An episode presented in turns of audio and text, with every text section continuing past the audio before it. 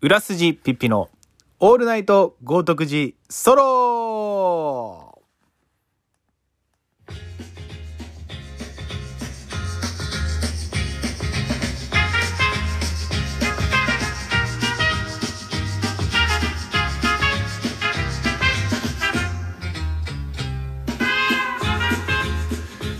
えー、こんばんは、えー、裏筋ピッピでございます。えー、っと「オールナイトゴートグソロ」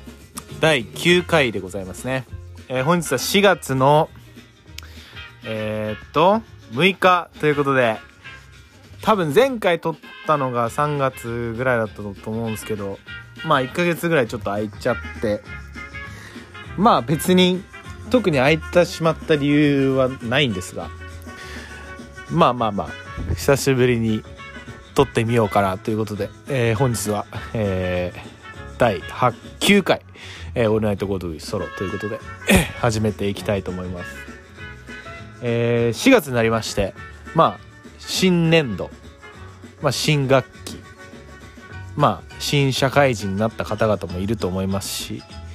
まあ、ね、桜もパッと咲いて3月の中旬ぐらいからですか？まあね目黒川沿いの桜とか絹田公園は行かなかったから見てないけど郷土とか歩いてても綺麗な桜が咲いて春を感じましたね。最近はもう日中もあったかいしあのー、まあポカポカ陽気であもう急に春だなっていう感じでこの間までついこの間まで着ていたダウンだったりまあそういう冬物の洋服ももうあと半年以上出番がなくなるんだと思うと、まあ、季節は過ぎるのが早いなというのを実感する毎日ではありますが。まあそうですね。各位私は、えーと、特に、まあ、現状維持ということで、えーとまあ、一応4月から、あのー、職場が一応決まってはいるんですけどいまだにちょっとまだ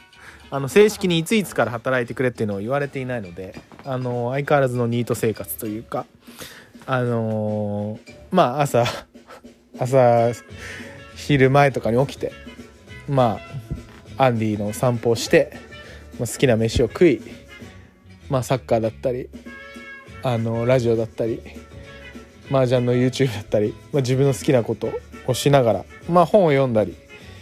まあ、雑誌を読んだり最近はちょっとあの読書に勤しんでますね。やっぱり本を読むのは大事だなということを改めてまあやっぱりあのー、昔から親父にあの、父親になんか時間があったらとにかく本を読めとか映画を見ろっていうふうに言われてきて言われて育ってきたのでやっぱそのね本を読むこととはっていう、まあ、そもそもそういう時間を作れることが貴重だなと思うし、まあ、本を読むことによってまあ少なからずこういろんな情報が自分の中に入ってくるんですけどやっぱりこう大人になってもこういろんなことを学び続けたりいろんなことを吸収し続けるにあたって、まあ、小説でもいいと思うしなんかのね本でもいいと思うんですけど、まあ、僕が今読んでるのは「愛するということ」っていうちょっとあのまあ哲学的なまあその人間の心理学というかまあ愛っていうのはどういうふうに成り立っていくのかっていうかそもそも人間っていうのはどういうふうに生きていくことがまあ良いのかみたいな。まあそうですね。結構こう小学校の先生まあ教育にもつながるところがいっぱいあるしあの読んでて面白いです。参考になります。参考になるっていうかまあ自分にとってとっても大事なことがいっぱい書いてるなというふうに思いますね。あとこうあ僕がこういう風な性格なのはこういう環境だったからなあのなのかなとかいろんな風に思ったり。まあ読書の春って感じですか？今は。ちょっとだから雑誌だったり。本を読むのにちょっと老けていますね。まあ相変わらずそのプライベートの方は最近まあサッカーにちょっと復帰しましてえー、っと世田谷公園の6時8時という一番ゴールデンタイムですね。我々にとっては。まあ仕事に行く前にあのー、サクッとボールを蹴って汗をかいて仕事に行くっていうもうサッカー東京で暮らす、まあ、世田谷で暮らすサッカーマンにとってはもう最高の環境です。あの本当に5時5時とか5時半ぐらいに遅くても5時半ぐらいには目覚めて、まあ、瀬田港にチャリで15分ぐらいなんですけど向かってで朝からボールを蹴るわけですけどもう本当に気持ちがいいですね。まあ、ただでさえ半年以上ボールを蹴ることから離れていたので久しぶりにそのやっぱり試合というかあのー、ガチンコまあガチンコっていうガチガチでもないですけどまあ6割7割ぐらいのこう強度でこうもう気の知れた仲間たちとこうねボールを蹴るっていうのは本当に何この上ない幸せですね。まあ本当に楽しいね。やっぱりサッカーあっての自分の人生だなってことをこう改めてあの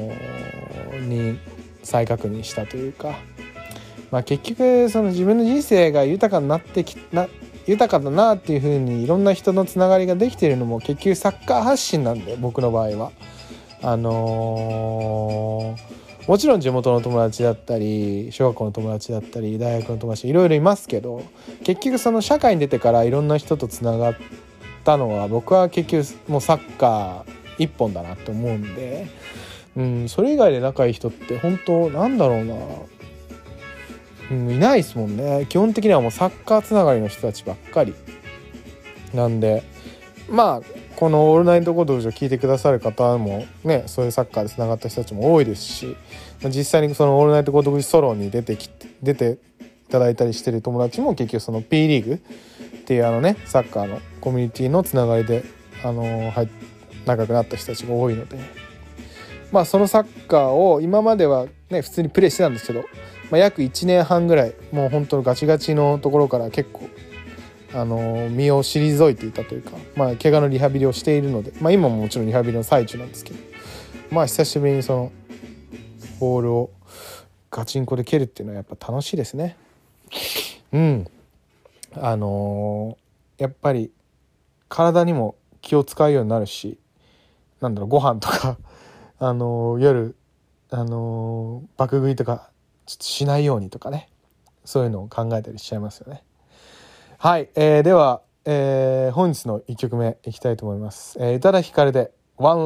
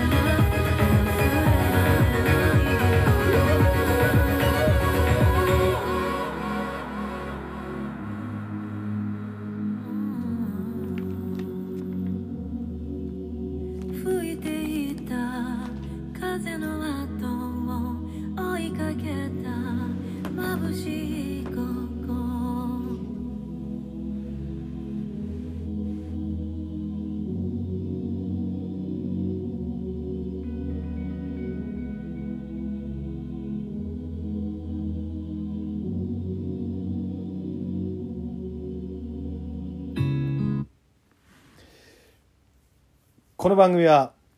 豪徳寺をキーステーションにデニーズ豪徳寺駅前店共同ヤドカリ渋谷フラヌールヴィンテージスポーツの魚心乃木坂店えーっと橋本ハウジング町屋アトリエえーアイアンコーヒー、えーキャンディタウンレコーズの提供でお送りいたします。はい、えーということでね、久しぶりに、えーっと、やっていまして、忘れちゃいましたね。そのスポンサーとかのあれとか、ダメだな、ちょっと、これは、しっかりせねば、と、今、反省しております。えー、まあ、えーっと、まあ、宇多田ヒカルね、ワンラストキス、これ、あの、あの、あれですね。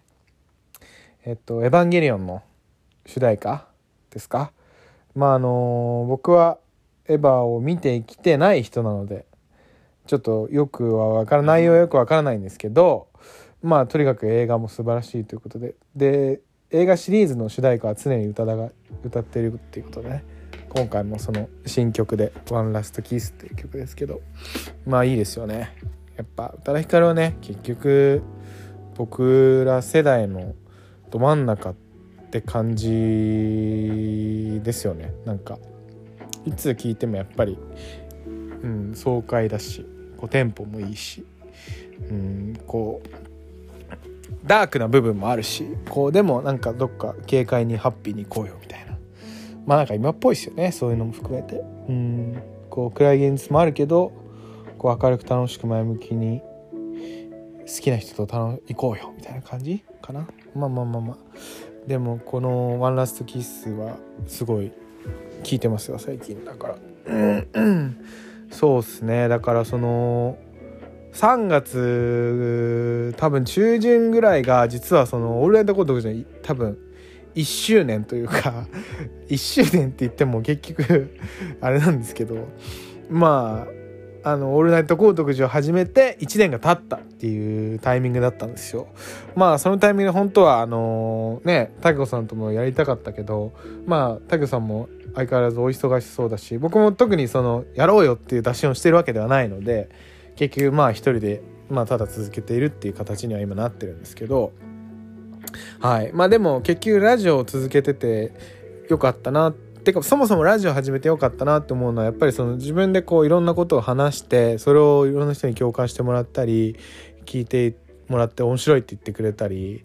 あのその自分が普段考えてることとか思ってることとか普段見てきていることをこうこういう形を使って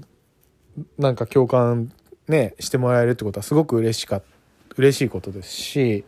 自分としてもこう何か形に残していくってことはすごくあの重要なことだなって最近思うようになってきてでそれはもうもちろん文章もそうですし、まあ、例えば、まあ、写真とかでもいいと思うんですけどやっぱりまあなんか前もこの話したけどバラサイが言ってたようにやっぱ何でもいいからこう表現するってことはめちゃくちゃ大事だなって思っててやっぱその表現したいことがある人は絶対表現をするべきだと思うんですよね。それはもう自分が YouTube 始めたのとかもそうなんですけどあのとにかく何でもいいから残したいものがあったら残せばよくね？みたいな。でまあそれを不快に思う人もいるだろうしこいつふざけてんなって思う人ももちろんいると思うんですよ。でもそれはしょうがないですよね。そう思われることやってるなとも思う別に。でもそれは自分がやりたいからそれをやってるだけであって正直別に自分の自己満だから別に人にそういうふうになんかあしょうもねえなって思われてもまあ仕方ないと思うんですよね。だって別に俺も自分でしょうもないと思ってるけど自分が面白いからそれをやってるから。うん。まあだからこのラジオもね別に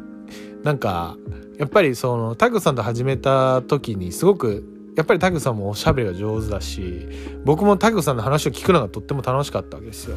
だからまあタグさんと2人で続けていけることが一番良かったのかなと思うんですけどまあねやっぱりお互いそれぞれプライベートがありますしまあタイミングもねそりゃいろいろずれてくるものあるのでまあ仕方がないかなとかも思いつつただやっぱりこういう「オールナイトゴー独自」っていうベースをこう大悟さんと一緒に始められたことは僕にとってはすごく良かったなと思うしまあ大悟さんもそのうちまた戻ってきてくれたら嬉しいなっていつも思ってます。はい。で、まあ、そうっすね。3月は何してたかな？でも3月は本当にね、毎日のようにね、日に一遍とか4日に一遍ぐらいの頻度で麻雀をしてましたね。あの、まあ、俺のコントのヘビーリスナーである夏丸ジュニアさんとかもすごい麻雀が好きで、で、僕が麻雀を覚えたのは多分、6、27、7ぐらいの時かな多分。親父が死んじゃう 2, 2年前ぐらいだと思うからでそうっすねその地元の SE メコト君っていうそのドイツにいる彼が「あのー、京都麻雀やんないの?」とか言って麻雀を教えてくれたんですよ。でその時によくいたのが大やんとまあかなでくんとかまあそこら辺の、まあ、地元の面々と普通によくやってて千歳船橋にあったなんていう名前だっけ？うわ忘れちった千歳船のジャンソンの名前忘れちゃいましたそこによく行ってでもうそこは今多分朝までやってないんであのー、行けないんですけどそこでよくねやってましたよ。で本当覚えたての時なんかはやっぱりもうめちゃくちゃ負けるわけですよ。まああの、ね少なからずそういう最後に一応生産みたいなことをするのでもちろんお金はかけてないんですけどね。まあでも一応そのやっぱり負けたら悔しいじゃないですか。やっぱりこうでも負けて悔しいんですけどなんかそれよりも楽しいが勝つんですよね。うわめちゃくちゃ面白いなこれみたいな。そう麻雀ってこう一筋縄でちょっと説明できないんで僕もあんまりこのラジオで話してこなかったんですけどし今もやっぱりこう言葉で説明するって思うと難しいんですけど。だからまあドンジャラをやったことある人とかあとはまあ大富豪とかも近いかな。だからポーカーとか。とにかくやっぱその揃えるゲームなんですよね。こう自分の手札をいかに高い点高い得点を取れる役に作るかっていうゲームででかつこう他の3人自分以外の3人の進行状況と合わせてこうリーチをかけたりリーチをかけずに上がってみたりとかこういろんな駆け引きがあるちょっとゲームで。もうちょっとねこれは僕はそのよく自分の中では思ってるし時々言うんですけどやっぱサッカーの次に面白いですね麻雀は。サッカーがもう世界で一番面白いとしたら世界で2番目に面白いのは僕は麻雀だと思ってます。本当にね面白いです。あの今やっぱりその M リーグっていうねあのサイバーエージェントの藤田さんが出資してる麻雀のプロリーグがあるんですけどアベまでねあの配信してる今ちょっと決勝リーグの前でお休み中ですけどあの M リーグとかもありますしなんか女の子とかでもやっぱり麻雀打つ子が増えてるらしくてなんかねどんどんどんどんこういろんな人たちが麻雀できるようになってくれたらいろんな人と麻雀できるのであの僕的には嬉しいなとか思ったりしてるんですけどね。でまあそれこそあのー、浅田達也さんとこの間あのー、浅田達也さんのそのフットサルのチームメートの良也君っていうあの僕の2公演の人かな？うんそう。良也君と3人で蒲田で飲もうよっていうふうになってで僕とかもそれこそ荒田さんとか、まあ、た玉ねぎっぴさんとかと、まあ、よく常連の加賀屋っていうお店があるんですけどまあ加賀屋で結局飲むんですけどその加賀屋に行く前にいつも僕はその浅田達也さんとこう龍雲寺のあの神田の龍雲寺のところから集合してあのチャリで1時間ちょいかけて蒲田まで行くわけですよ。ねしっかり汗かいて。でまあ4時ぐらいに集合してで1時間ぐらい先に風呂で風呂に行くわけですよ黒湯っていうねユーシティっていう蒲田にあるまあ蒲田の中ではもうすごい有名な銭湯みたいなとこあるんですけどで結構モンモン入ってる人とかもいっぱいいたりこう蒲田中の男たちがこう入り浸ってるみたいな感じのところなんですけど、まあ、そこでサウナをこう3セットなり4セットぐらい決めて水風呂もしっかり入ってこう体を清めてからの加賀屋で飲む1杯目のビールっていうのがもう本当に最高でもうそれをその去年の自粛期間中ぐらいからこっそり始めてもうなんやかんだなんやかんや。まあ浅田達也さんが来なくても玉ねぎっぴさんと月1月2ぐらいのペースであの続けている活動ではあるんですけど活動っつったらあれですけど。まあその日は玉ねぎさんがちょうどあのキャンプであの来れなかったのでまあその良也君とあの空達也さんとあとはその途中で吉岡宏美っていう僕の後輩のね地元の後輩のまあペペで一緒にサッカーもやってる。ラゾもそうですから。まあ宏美君も来て4人でその加賀屋でちょっと飲んででその後こうまあどうしよっかみたいになってでちょうどなんかその時も麻雀の話になりましてで4人ともできるでみたいになって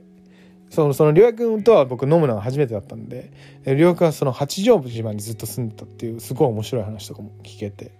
あこの人やっぱやばいんだなっていう。まあちょっと僕のことを面白いって言ってくれるぐらいにしたんでやっぱ多分ちょっとたかが外れてるわけですよきっとね。まあまあそれはいいんですけど。で、まあ、4人で麻雀をしまして。でまあ結局浅田達也さんが一応一番勝ったのかな。まあまあまあそんなに強く大して強くはなかったですけどまあ達也さん勝ちまして。でまあ風呂入って酒飲んで飯食って麻雀して帰るっていう。すごいね。なんかしかもちゃんと終電12時半ぐらいかな？手前ぐらいに解散して。すごい健康的なあの飲み方を遊び方をしまして。いつもだったらその朝までとかね3時までとか4時までとか遊んじゃうんですけどあのこれはこれで大人だなというちょっとあの素晴らしい遊び方をしましたというね。あのまあやっぱその麻雀ってなかなか4人揃うのがすごく難しいんですよ。1人2人は常にやりたいっていう気持ちのやつがいても3人いてもやっぱ4人いなきゃいけないんですよね。で4人目がめちゃくちゃ見つかりづらいっていうのがすごいネックででだから僕も結構いつももうダメ元で誘う人とかも常にいてでもとりあえずこう3人いてもあと1人が決まんないと仕方ないんでこう同同タイミングでこういろんな人に声かけるわけですよ。でもそれでもやっぱみんな、まあ、家庭もあるし仕事もあるし忙しい友たちのも多いんですからなかなか集まんなかったりするんですけど。まあでもそれでも4人揃ってできるとやっぱそのそもそも4人っていうのが多分いいんですよね。会話もなんかちょうどいいしなんか3人だとちょっと21の環境になるけど4人だと2対2みたいな話の持ってき方もできるしなんかすごい僕はそれが好きでやっぱ麻雀はそのおしゃべりしながらふざけながらこう遊べるっていう最高のまたサッカーともちょっと違った最高の、あのー遊びなのでぜひぜひぜひぜひ麻雀興味ある方は一緒にやりましょう。あのー浦筋さん教えてくださいって言ってくださればあの、まあ、僕もそんなに教え方上手ではないですけどあの努力させていただきたいと思いますのでねぜひ麻雀やりましょうよ楽しいですよ。ねあのー本当になんだろうな。でも僕はあんまり三式とかそういう役は得意ではないですけど。まあでも染め手とか好きですね。染め手っていうのは全部同じ柄のあのー薬杯じゃああのマンズだったらマンズとかソーズっていうので揃えるってやつなんですけど。それだと結構ねあの高い点が得点が取れたりするんで僕は結構そういうのを狙ったりしますけど。はいじゃあ、えー今夜の2曲目です。えっ、とケージュで「フォーリン」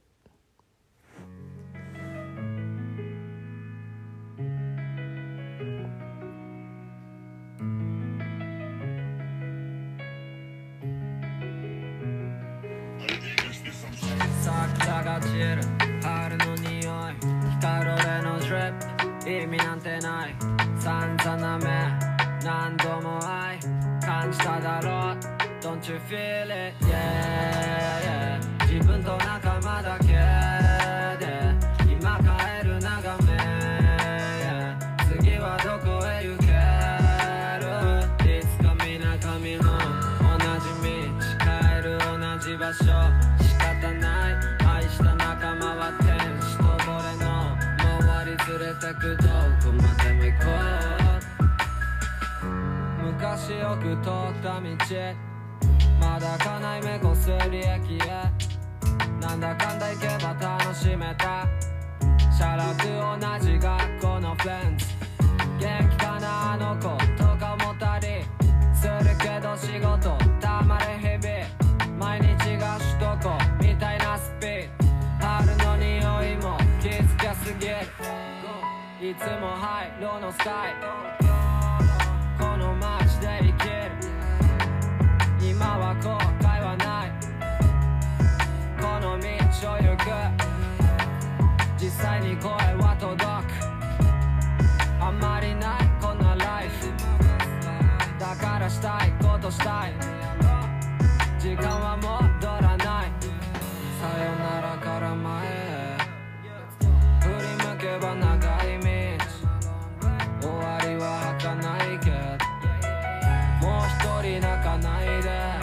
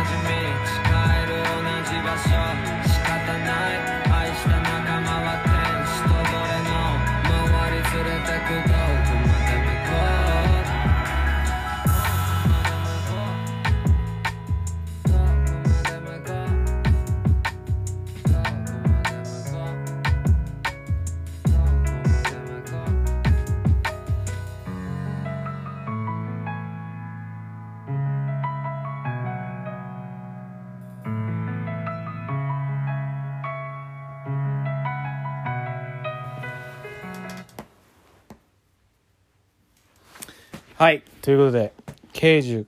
で、えー、 Fallin'。Fallin' でいいのかな？ちょっとわかんないですけど。まあ新曲です。まあ春っぽいですね。ピアノの音とか。あのーまああの CANDYTOWN の KEIJU くんの新曲なんですけど。まあまあまあまあ。やっぱり声がいいのかな？まあでもやっぱりラップもかっこいいっすよね。僕は結構やっぱりもう刑事君のラップは昔から好きで。あの一番好きな曲は本当に「バック・オン・ザ・コーナー」っていうあのゴーストフェイス・キラーの曲でサンプリングしてる。曲の刑事君のラップはやばいです。なんか前もかけたかもしれないけど。まあまあまあまあ。えー、っとですね。そう。でそうそうそう。話そうと思ってたことで。そのちょうどあのー1月ぐらいからかな「俺の家の話」っていう TBS でその金曜10時からやってたあの永瀬工藤官九郎脚本で永瀬君主演の永瀬君とか言っちゃったけど永瀬主演のあのドラマがありましていやー本当にもう素晴らしかったですね。もうやっぱり永瀬かっこいいよね。もう永瀬かっこいいっていうのとやっぱ工藤官の脚本最高だなっていうまあそもそもやっぱり、ま、工藤官のあのドラマに出てくる俳優さんたちってみんなやっぱり演技が上手というか、まあ、コミカルで。まああの基本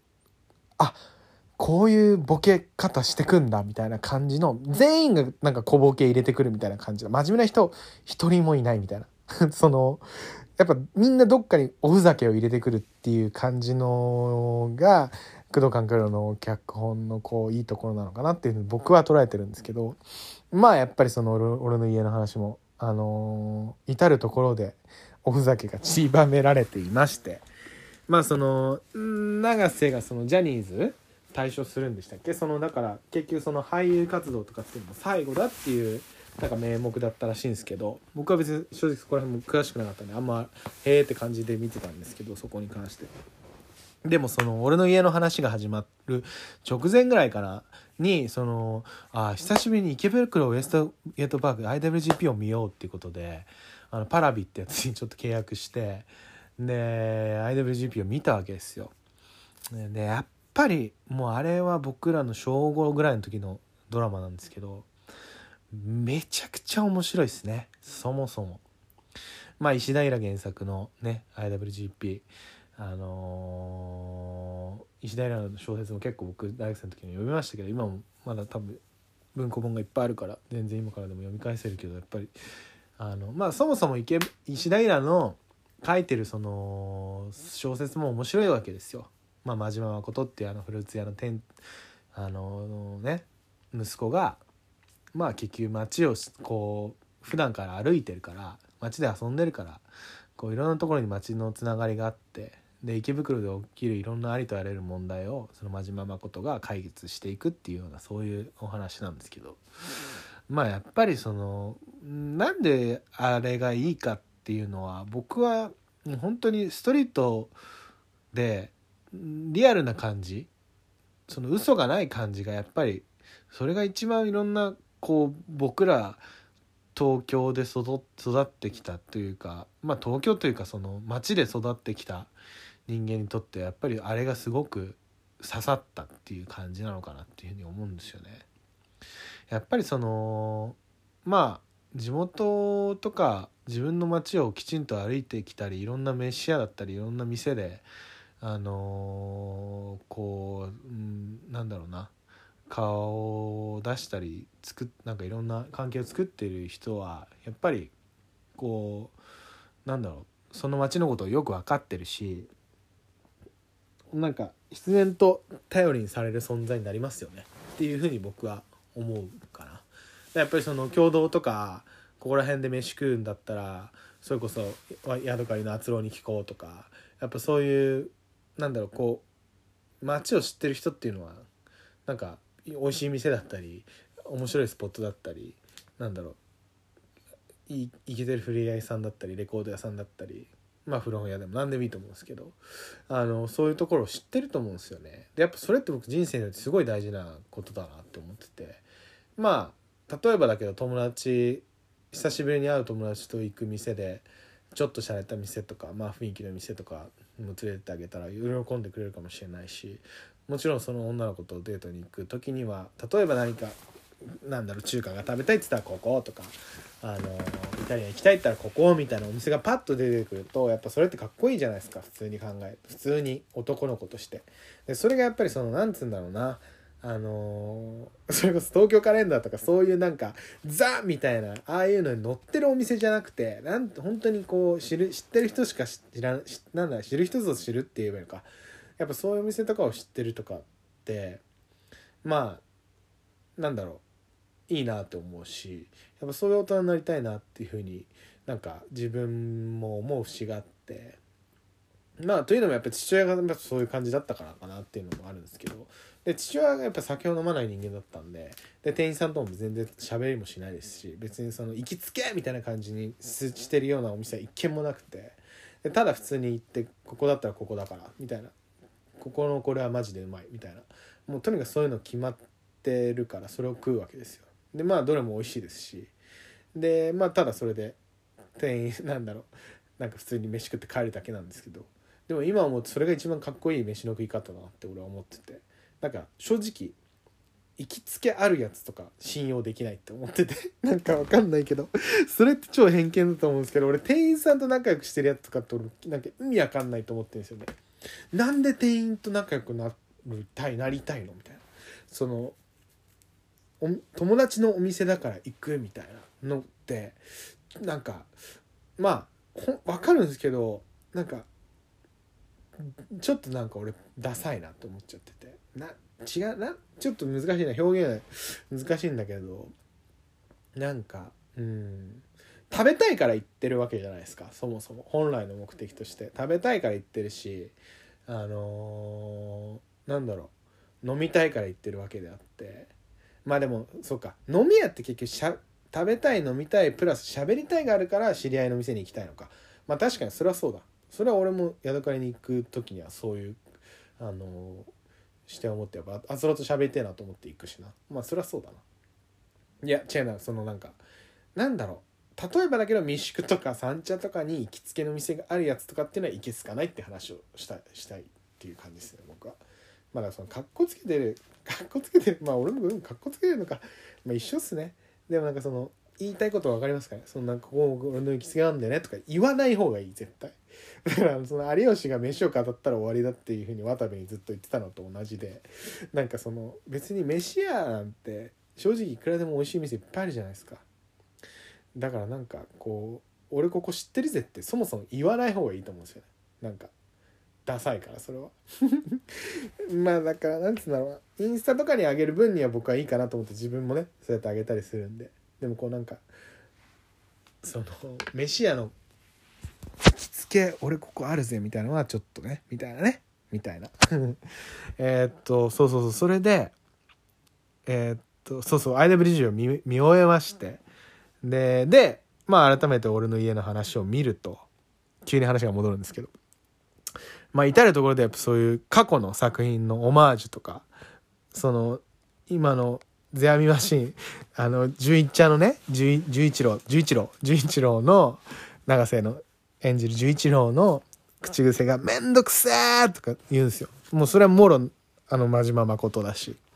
とかあとはそのまあ工藤館作品といえばやっぱ安倍貞夫なんですけど脇役としてねで安倍貞夫が純烈っていうあのあの純烈？純烈って名前だっけ？忘れちゃったけどそのあの純烈の絵はパクリみたいなのでその出てくるんですけどもそれも最高だし。であれも出てきましたよ。ジェシー。ジェシー覚えてます？だからあの窪塚の当時のキングの彼女役だった人とかもあの西田敏行の浮気相手役不倫相手役の一人で出てきましたよ。田中みな実とかいろんななんかその女優さんがいる中の一人でジェシーも出てきたりしてあと矢沢慎もナースで出てきたし何？あとはまあ塚本隆とかも出てきましたよね久しぶりに。まあ木更津キャッツアイ。まあだからその結局工藤館と磯山さやかさんっていうそのプロデューサーの方の、まあ、タッグでずっとやってきたドラマドラマシリーズだったからこそまあでもこれが最後になるのかな TBS でやるドラマも。そういうわけではないですよねきっと。あだから永瀬君と共演したいって人たちが出てきたのか。そうだから室戸義とかもそうだったみたいですよ。なんかそう文春の工藤館レースに書いてあったけどその永瀬君の最後のドラマだったら僕も出ますっていうふうに手を挙げた人たちがいたみたいです。すごいことですよね。だから正直永瀬の演技とかも、ま、ずっと IWGP のイメージで終わってる部分はありますけどねなんかでもやっぱ永瀬ってこう憎めないですよね。あれ？あれってマジ人徳ですよね。あの男っぽさみたいなのって。あれずるいよなやっぱ。でそう俺の家の話は結局そのねあのーまあ老後の介護の話でもあるわけですあれは。あの人間国宝であるあ三山。あれなんつうんだっけ？お父さんの名前。忘れちゃったけど、まあ、西田敏行がこう、まあ、年老いてボケてっちゃってでそれを誰がこう面倒見ていくんだっていうまあドタバタ騒ぎみたいな。珍道中みたいな。そのまあ就活ですよね。終わり。エンディングノート。とかを書いたりするんですけどでその中でこう家族でやり残したこととか俺が死ぬまでにやりたい10のことみたいなことを西田敏行が書いてでそれをこうみんなが家族が協力して叶えていくわけなんですけど。でそうだな。まあだからその あの で本当結構まあドラマだから全然いいしもうやっぱ笑っちゃうんですけどもうその西田敏行が最後倒れた時になんかなんだっけ？なんだっけ？あの要は純一郎はプロレスラーだったんですよね。その人間国宝の息子なのにかかわらず家を継がずにその歌舞伎？歌舞伎じゃねえわ。あれなんていうの？日本舞踊か。なんだっけ？ごめんなさい。マジで。とにかくそれ系のあれを継がずにプロレスラーになってでも結局その実家に戻ってきてまた継ぐわ継ぐ継ごうとするわけですよ。でもそれにもこう反対もあるしずっと家を入れてったお前兄貴は急に帰ってきて何なんだみたいな感じになるわけですよまあでもそれでもめげずにこう永瀬は実はそう頑張ってねそのお父さんの就活を一緒に手伝うわけなんですけどでまあその中でこう西田先生が最後の方倒れるわけですよ。でなんかそのベッドに周りにね最後囲んでこういろんな人たちが声をかけるのよ。なんだっけ？全国のガールズバーの女の子から TikTok でメッセージが来てるよとか言うとピコンってこうまた心臓が動き出すみたいな そういうなんかくだらないそういうあのシーンもあったりもう超面白いですよ。でやっぱその脇役で、で、秋山、秋山が、その、ラッパーの役で、ラッパー兼ラーメン屋の店主っていうもう最高な設定。その飯のタイミングでこう、ヨーヨーとかね あのフリースタイルみたいなのやって、それに西田敏行が返したりするんですけど、そのやりとりも超面白いし、で、あと、長州力が出てくるんですけど、長州力は本人役で、もう、長州力はやばいっす、本当に。もう長州力はやっぱその相席食堂を見て、あの、すごいたくさん見たい、みんないろんな人が見たと思うからご存知の人もいると思いますけど、やっぱそのワードセンス。飛ぶぞ これ食ってみな、お前。飛ぶぞですよ。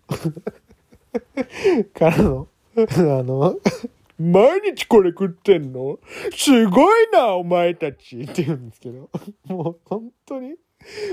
化け物みたいな。大バカ化け物みたいな、そういう、もう憎めない。最高に面白い。で、なんか、武藤と喧嘩をするくだりがあって、で、武藤のことを、おい、形変えてしまうぞって言うんですよ。で、それを、もう、その、俺の家の話の中でもめっちゃ言ってて、おい、形が変わっちまうぞみたいな。あれがめっちゃ面白くて、もう、僕の、あの、上半期ホットワードは形を、形変えてしまうぞね。形を変えるぞです。形を変えるぞ。本当に。いろんな形を変えていきたいですよね。はい。えーっと、まあ、そんなね、あの、俺の家の話はすごく良くて。で、まあ、やっぱり自分も最後ね、自分の父親がそういう感じで亡くなっていった点前がありまして、やっぱりすごいそれを思い出しました。ああ、親父最後こういう話とか、もっとしとけばよかったなっていうふうにしか思わないんですけど、基本的にはね、もっとたくさん話したかったなって。もう、それはしょうがないことなんですけど、だからなんかね、ああいう感じですごい、でも結局、終わりがなんかすごい、それはもうすごいその時は切ないし悲しいし辛いし苦しかったけど、でもそれも結局自分の人生であってよかったことだって絶対思うし、なんかそういう風に捉えた方が絶対ハッピーじゃないですか。で僕はやっぱ結局生まれてきたから人間はみんな幸せになるっていうふうに自分は考えてるたちなのであのーね親父が亡くなったことも僕は結局辛いしシリアスなんか食らったけど食らったけどでもそれでもこう自分にとって意味があることだったなって思うしなんかそういうのを思い出させてくれるドラマだったんですごくあの見てよかったなって思います。なんか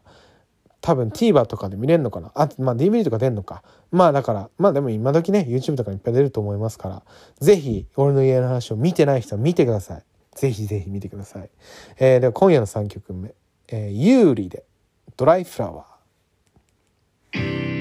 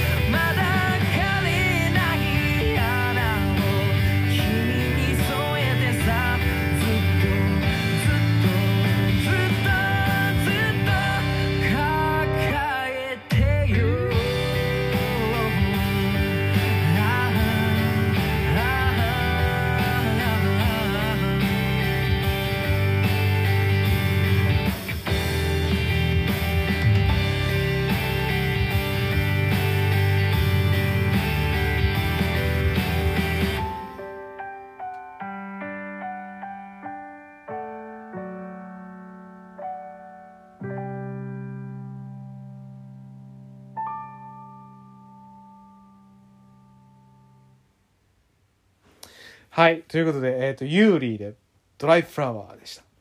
えーこの曲はえっ、とそうですねちょうどまあ年末ね年明けたぐらいに友達仲良くなったお友達から教えてもらった曲でもうめちゃくちゃいい曲ですよね。なんか別れのソングなのかな？うんそうですよね。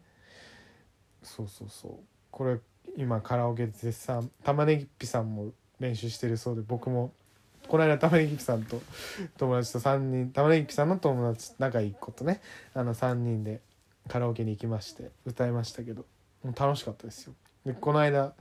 友達と2人で行ったカラオケでも歌いましたよ。でもやっぱ難しいですね。やっぱ高いし多分。でもこれ歌えるようになったら楽しいんで引き続き練習していきたいと思います。ね有利なんかもう一曲この「ドライフラワーの」につながる一個前の曲があるらしくてそれも一回この間聞いたんだけどまあそっちは僕はそんなだったかな。まあでもすごい今押してますよ僕も。はい。えー、っとそうっすね。今何分ぐらいかな。まあ結局ねやっぱラジオも一人で喋るとなんかなんだかんだ喋れるというかあっという間なんですよね。もう50分経っちゃった。なんかでもまあちょっと他にもいろいろねかけたい曲があるんで。これ Harry Styles で。 Harry Styles も元あのえーっとなんだっけ？ One Direction One Direction のあの Harry Styles の「Watermelon Sugar」っていう曲。これ結構ちょっとセクシーで僕好きですこれ。Tastes like strawberries on a summer evening, and it sounds just like a song. I want more berries and that summer feeling. It's so wonderful and warm. Breathe me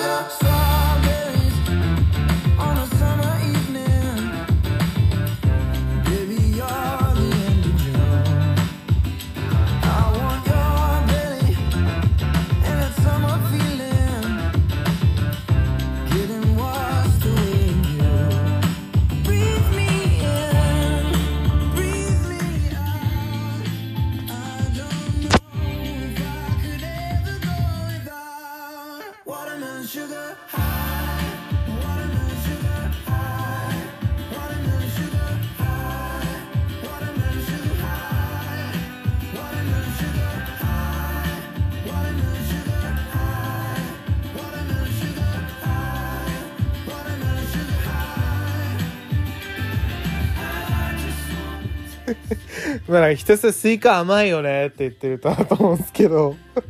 まあでもセクシーだよね、まあ、歌い方とかも、まあ、そもそも Harry Styles 存在セクシーでもすごい艶っぽいしモテ男ザ・モテ男ってシャツ真ん中開けてこうタトゥーがちょっと乾いたのが見えててみたいな。でアクセサリーしててみたいな。でハットかぶったりみたいな。で前髪とかすごい特徴的だけど。まあザ・モテソングって感じっすよね。なんかこれ。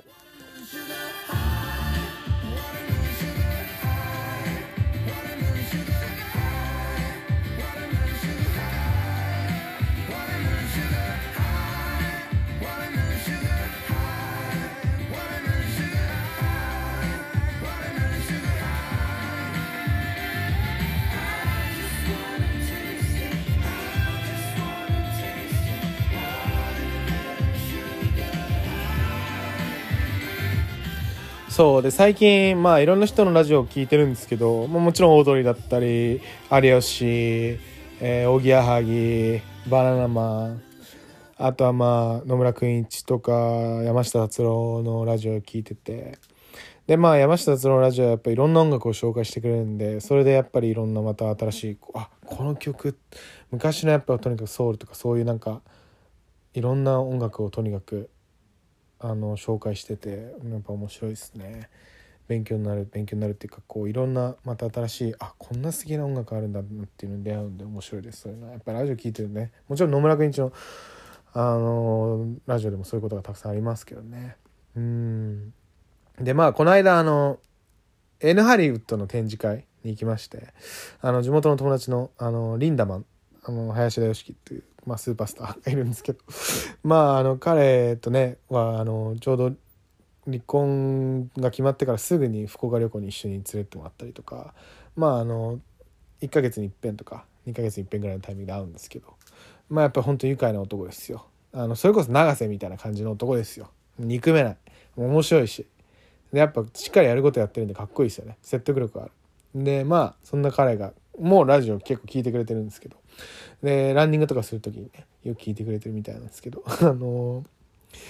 あのマジで一人になってからお前のなんかナルシスト部分が出過ぎててそれがまずマジでやばいみたいな感じで言われて確かになみたいな。確かに俺浸ってんなみたいな。自分の語りみたいな。ちょっとキモキモさがなんかそういうキャラじゃないのにちょっと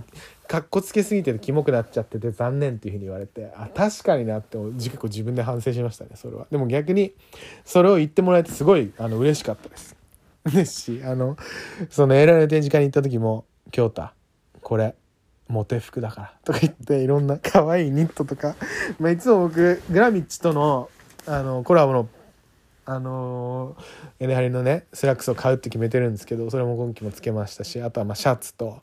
あとまあモテニッモテカーディガンか。モテカーディガンのあの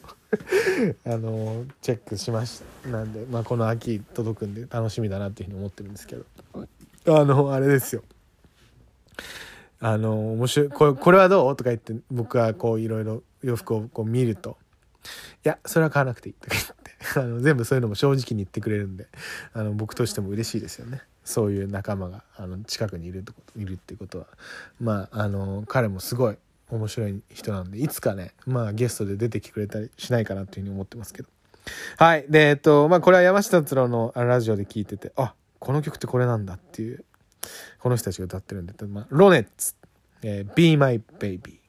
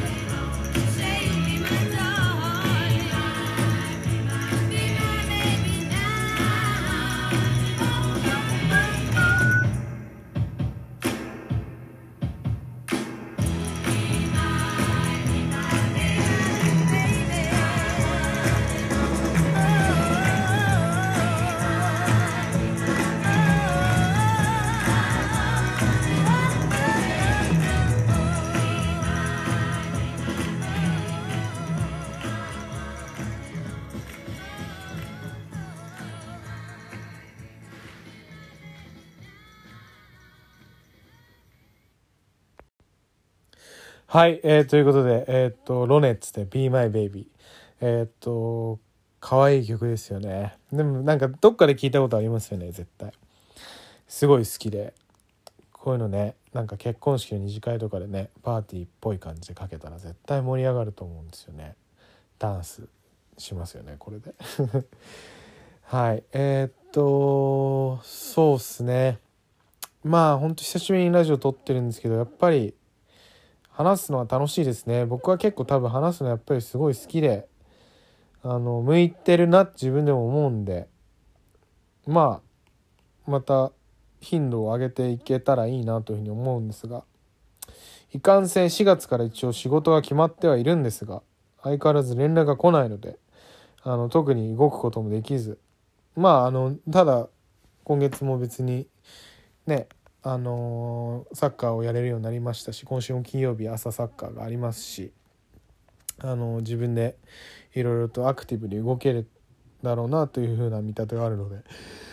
あの楽しみでしかないんですけどえっとそうですね。まだそんな4月うーんということであのザ僕の中で最近の4月ソングっていうのがあってえーとそれをあのちょっと聞きましょうよはいえーとフランク・オーシャンで「えー、Dear April」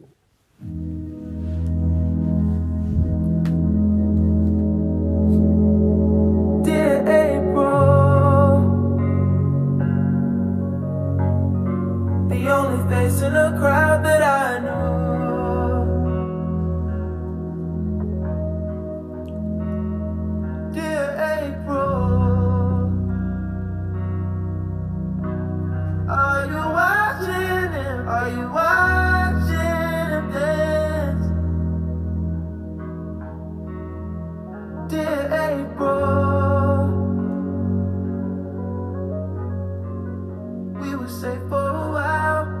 Safe as the years flew by. If you could take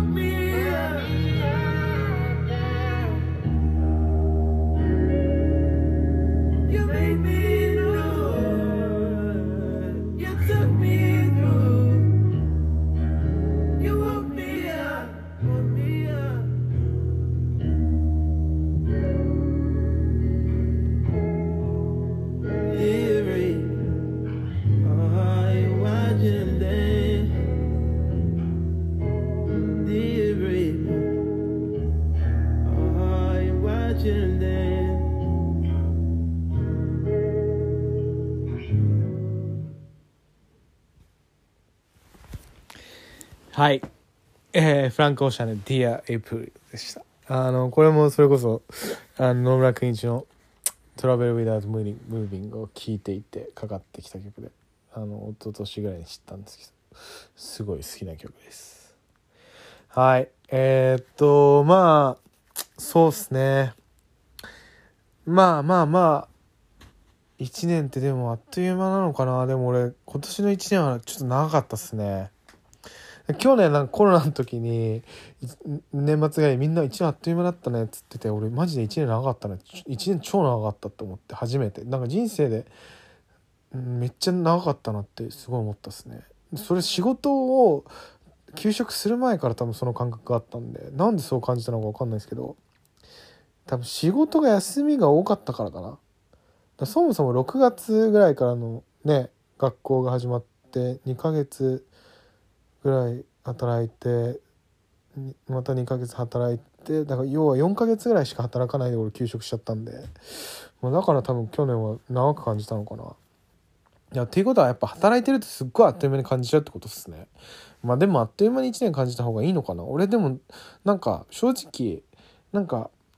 働くことに対してのあれがないんですよね。だからそれが多分一番やばいんですけど。まあまあまあまあ。これはあんま大きな声で言えないけど。だやっぱね僕別にその働くことに対してのあれがないんだよな、まあ、働かなきゃいけないとは思う分かってはいるんですけどね。はい。えっとね。まあまあまあでもそうだからあとそうそうそう。だからその林田君にリーダーマンに言われたのお前が仕事の話をするなって言われました。確かにみたいな。お前みたいな。あのただのサボり野郎があの俺たちみたいに必死に働いてるそんなことは言わないけどね。あのお前みたいなそういうことが言うとあの普通にイライラするって言われて。確かにって思いました。それは反省してます。はい。えー、っとね。なんだっけ？あとなんか話したことがあったんだよな。えー、っと忘れしちゃった。まああのペースを上げてね。今週はあのリーガイスパニョラクラシックがありますよ。バルサが今日勝ったんで。アトレティコはおと昨日負けてセビージャに1-0で。で接戦です。あの1ポイント差になったんで。でアトレティコの直接対戦が残残ってるのでバルサはチャンスがありますよ。素晴らしい。面白いね。で、えっと、今日はリアプル対、えーレアル・マドリードのあのチャンピオンズリーグがあります。あの深夜早朝4時から。あのセリフ・ラモスがいないのであのサラの敵を取る直接取ることはできないんですけど まあ勝ってくれるんじゃないでしょうか。セリフ・ラモスのいないレアル・マドリードなんてねいちごのないショートケーキと一緒ですよきっと。勝てると思いますよ。あのまあ今ファビーニョが本当にボランチに戻ってきて好調なのでリアプール自体はあの勝ってくれると思います。本当に。楽しみにしてます。まあサッカーもねいろいろあるしあのねやっぱり春が来るのでてか春が来ているわけですから。ね僕もそういういろんな話がもしかしたらね今後できるかもしれないし、うん、まあそれは分かりませんが。まあということで、えっと、今日本屋の最後です。えっとまたあのー次回「オールナイトコートウィソロ」10ですね次は、えー今日は9回目な第9回目が、えー今終わるので、えー10回目でお会いしましょう。あのさよならお元気で。またえっ、とよろしくお願いします、えー、裏筋ピップでした。本日の最後の一曲大竹栄一で幸せな結末。